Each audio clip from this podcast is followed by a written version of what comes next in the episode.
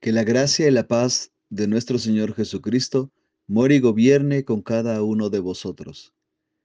Devocional para entender sabiduría y doctrina, que lleva por título hoy en este día Amonestación contra la impureza.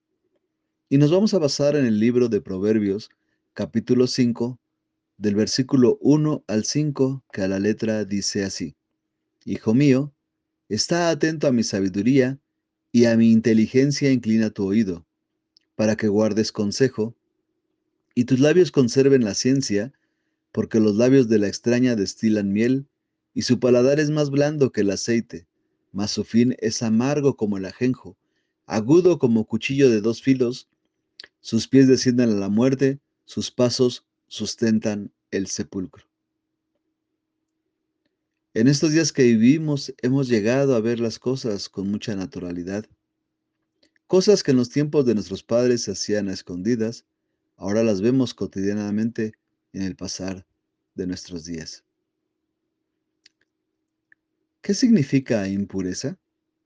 Impureza es una mezcla de sustancias extrañas a un cuerpo o materia, carencia de castidad o pureza, o condición del ser impuro debido a una contaminación.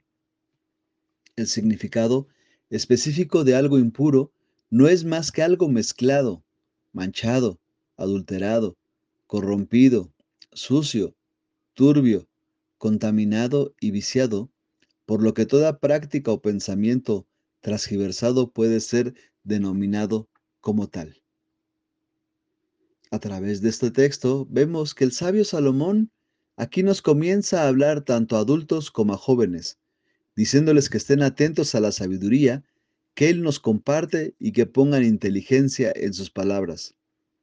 El propósito principal de estas palabras son para los matrimonios, pero también para todos los jóvenes, para que no caigan en pecado. La razón por la que es importante estar atento a la sabiduría de Dios es porque Dios nos quiere proteger, nos quiere guardar de los efectos y de las consecuencias del pecado. Y nos empieza a hablar aquí Salomón de una extraña. Esta persona no solo puede ser referenciada como una mujer, sino también como un hombre. Un hombre, una mujer que hablan suavecito, que endulzan nuestros oídos y por lo tanto nos engaña.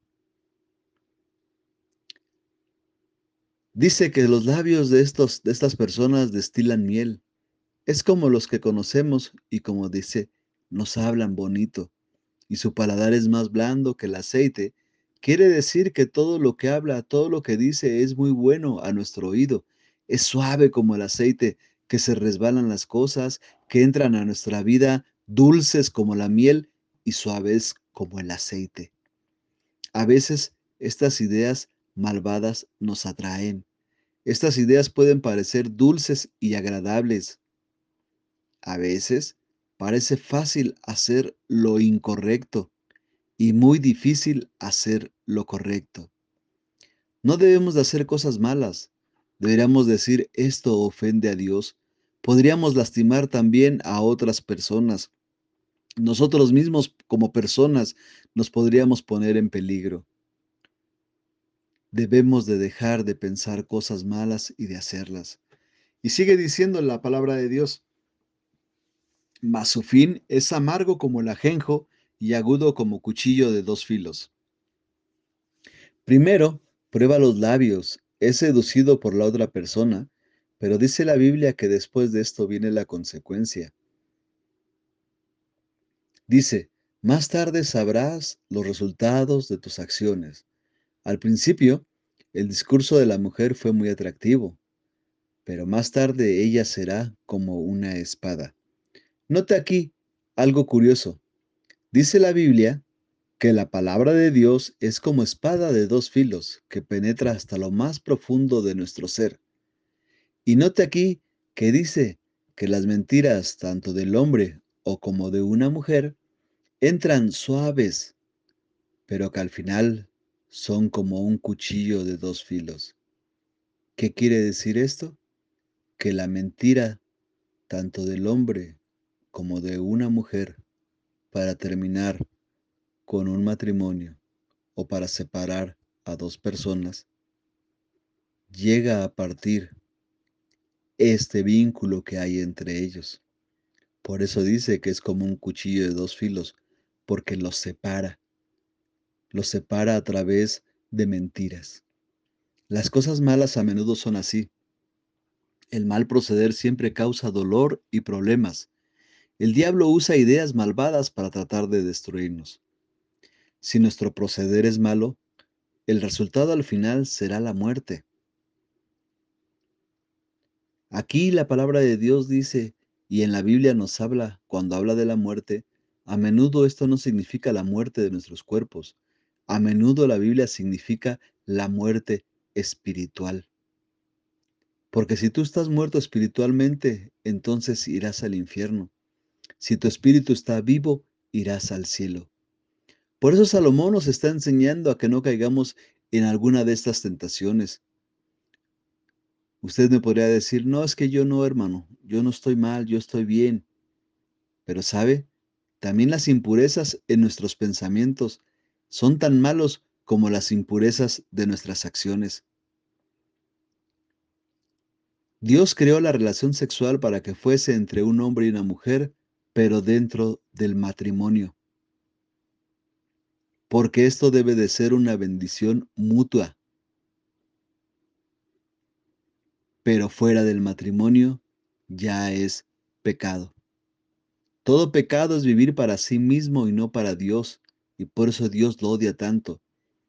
Tal vez no involucres a nadie más, pero es una actitud que muestra tu verdadera mente, que es egoísta y que nuestros pensamientos siempre están pensando cosas que no son agradables para con Dios.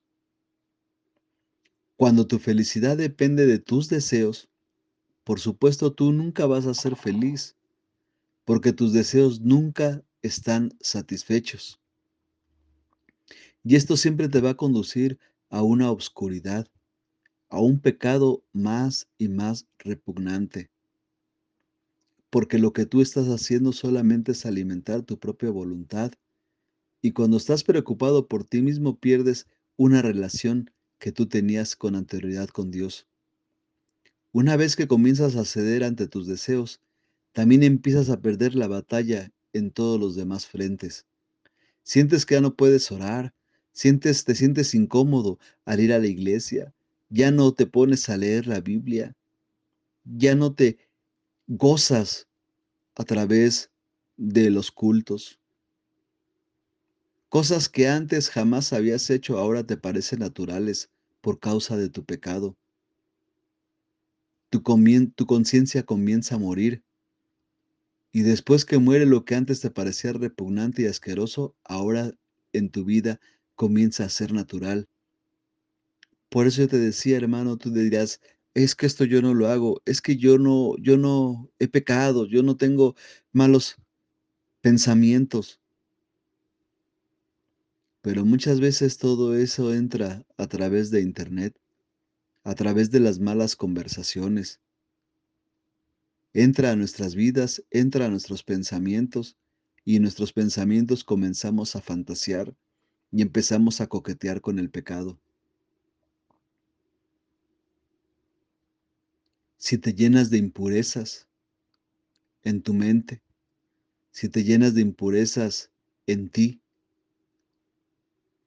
muchas veces no puedes salir ya de ahí porque empiezas a ceder a tus deseos y todo eso te va a llevar a una destrucción de tu alma. Como dice el texto,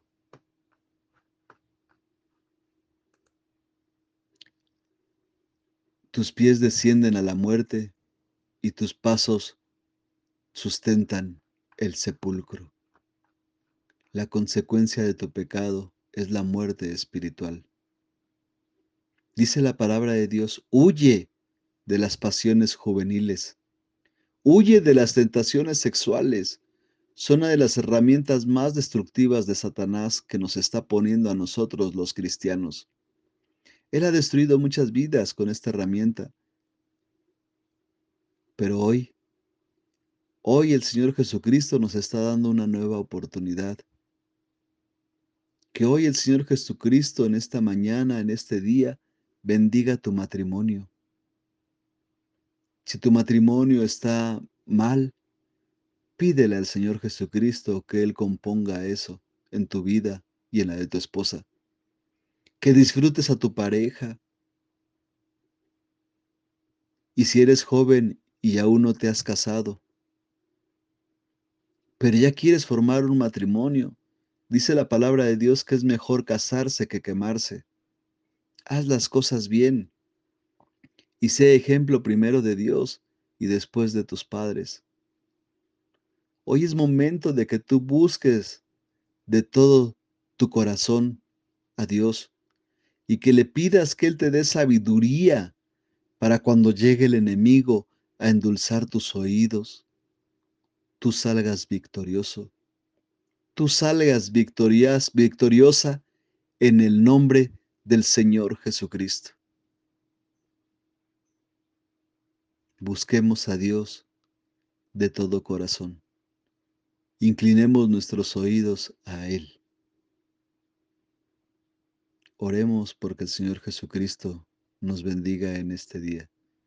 Oremos porque el Señor Jesucristo bendiga todos los matrimonios de la iglesia y que ya no seamos impuros, sino que ahora nos presentemos ante Dios puros de corazón, de pensamiento y de todo.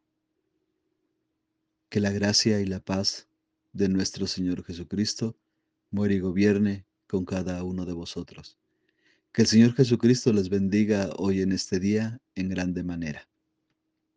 Amén.